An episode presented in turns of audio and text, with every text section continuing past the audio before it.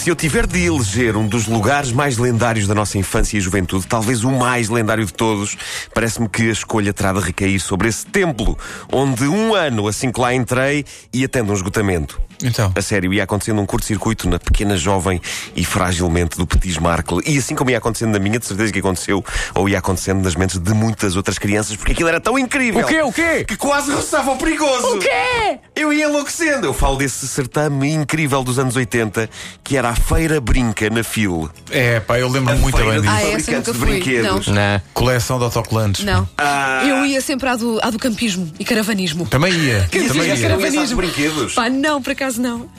É preciso Ah, que se eu veja ia. que naquele tempo coisas como o Toys R Us eram ficção científica. Nós ouvíamos falar da existência dessas lojas lá fora. Geralmente, tipo, eh, pais de amigos nossos que viajavam muito e sabiam que havia o Toys R Us na América e não sei o quê. Mas cá continuava a ser o reino das pequenas lojas de brinquedos de bairro. E presto aqui homenagem à mítica Serapico, em Benfica, onde comprei o meu primeiro R2D2. É, pá, tão E bom. que, e é que chamava estraguei no primeiro dia. Estraguei no primeiro Serapico, dia. Serapico. Serapico. Boa. Ah, e, e onde havia um senhor que atendia lá ao balcão e que dizia: O menino quer brinquedos do Walt Disney.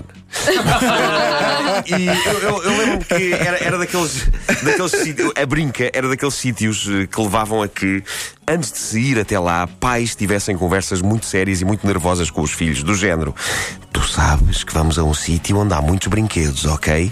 Mas não é para comprar. É só para ver, ok? E não é para fazer birras.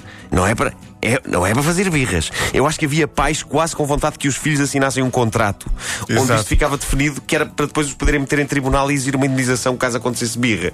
Mas o caso não era para menos. Qualquer ida à FIL, já falámos disso, qualquer que fosse a feira que lá estivesse, isto no tempo em que a FIL era onde é hoje o Centro de Congressos de Lisboa, qualquer ida à FIL era motivo para expectativa e alegria, mesmo a uma FIL do género Expo Noivas, ou FIL Artesanato, ou a do Campismo. Como é que se chamava a do Campismo? Era feira. eh, do Epá, eu- eu, sei que o final a- era campismo e caravanismo. Era. Pois era, pois era, era. eh, Agora o nome mesmo não Sei sei. lá, qualquer não feira, até Expo Enchidos. Era Nauticampo? Não. Não, é, não, não, não, não, se calhar não, era. não. A Náutica Campos, se calhar, é outra coisa. Olha, não sei. Não sei. Eh, mas, mas, eh, mas nós queríamos ir, queríamos ir. Ti- Tinha tudo a ver com a magia de andar a sorripiar autocolantes e folhetos aos stands, uma Oh, prática de que falámos aqui. Os autocolantes era, era mítico. Era, Levavas era, um era, saco era. plástico só com autocolantes.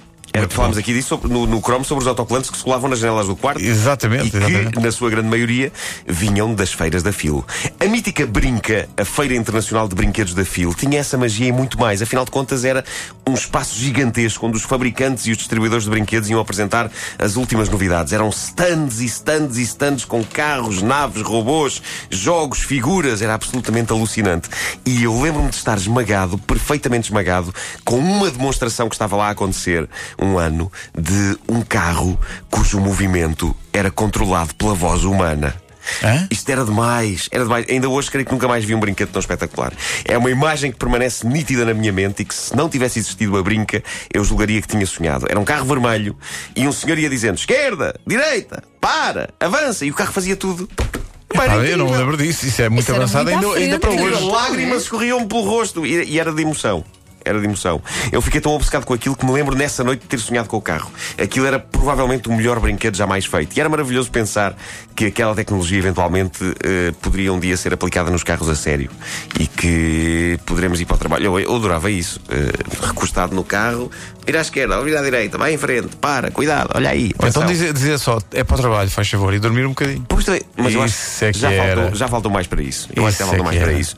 Ah, mas depois não era só isso, depois havia o stand da Lego, havia o stand da Playmobil, tudo estava lá representado e depois ainda havia esse lado perverso, que é o seguinte: a brinca, apesar de ser um lugar de sonho, mais parecido que Lisboa já teve da Disneylândia, a brinca, aquilo não era exatamente para crianças. Aquilo, como todas as feiras da FIL, era a chamada feira para profissionais.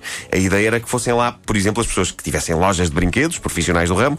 O que isto queria dizer é que aquilo não era de facto um centro comercial. Em muitos dos stands não se podia comprar nada. E acho que era, no fundo, por isso que os pais levavam as crianças e achavam que aquilo era um lugar de sonho. Era Os seguro também, né? Embora quase à beira do colapso, não é? Mas os pais podiam estar à vontade com o dinheiro firmemente aconchegado na carteira. Nem que a petizada chorasse em estaria, não havia ali nada para comprar. O que fazia, ao mesmo tempo da brinca, uma das experiências mais perversas da história.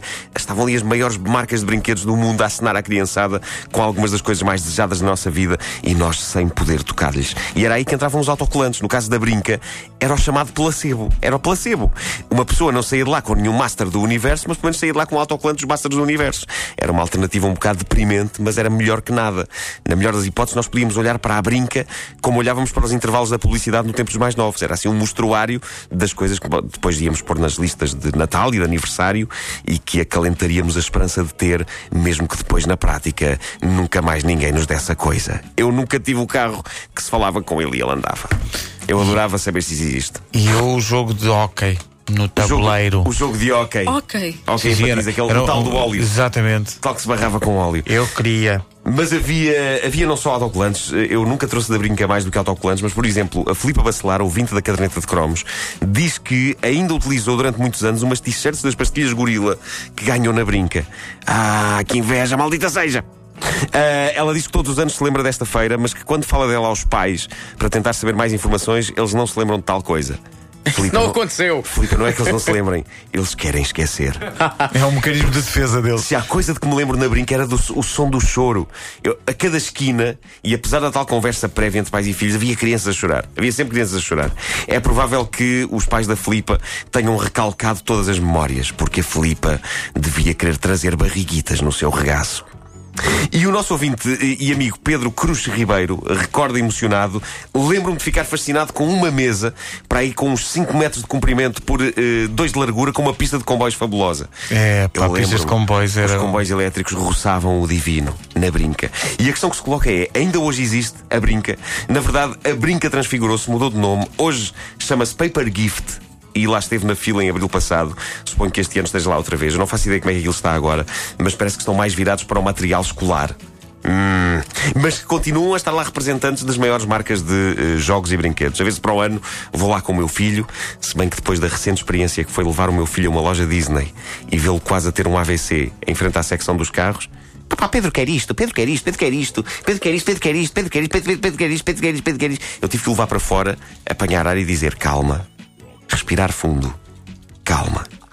Por isso, depois disto, eu não sei se será uma, será uma loucura uh, levá-lo à brinca. Porque levar uma criança à brinca era como levar um toxicodependente à Expo Cavalo. Que existe, de facto. Esta havia. De facto existe. São de equilíbrios, não é? Claro, claro, claro. Olha, entretanto, a do campismo e caravanismo, acho que era Nauticampo. Nauticampo, foi. Era mesmo Nauticampo. Era mesmo Nauticampo. Tu tens noção que acabaste de prejudicar a minha relação com o meu pai. Então, com uma feira de brinquedos e ele levava-me à do campismo e do caravanismo. Pá, realmente. Ah, Realmente passaste a tua realmente. infância sem saber que aquilo existia. Mas vi belas tendas com três quartos, cozinha e avançado. É pá, uma eram casas autênticas.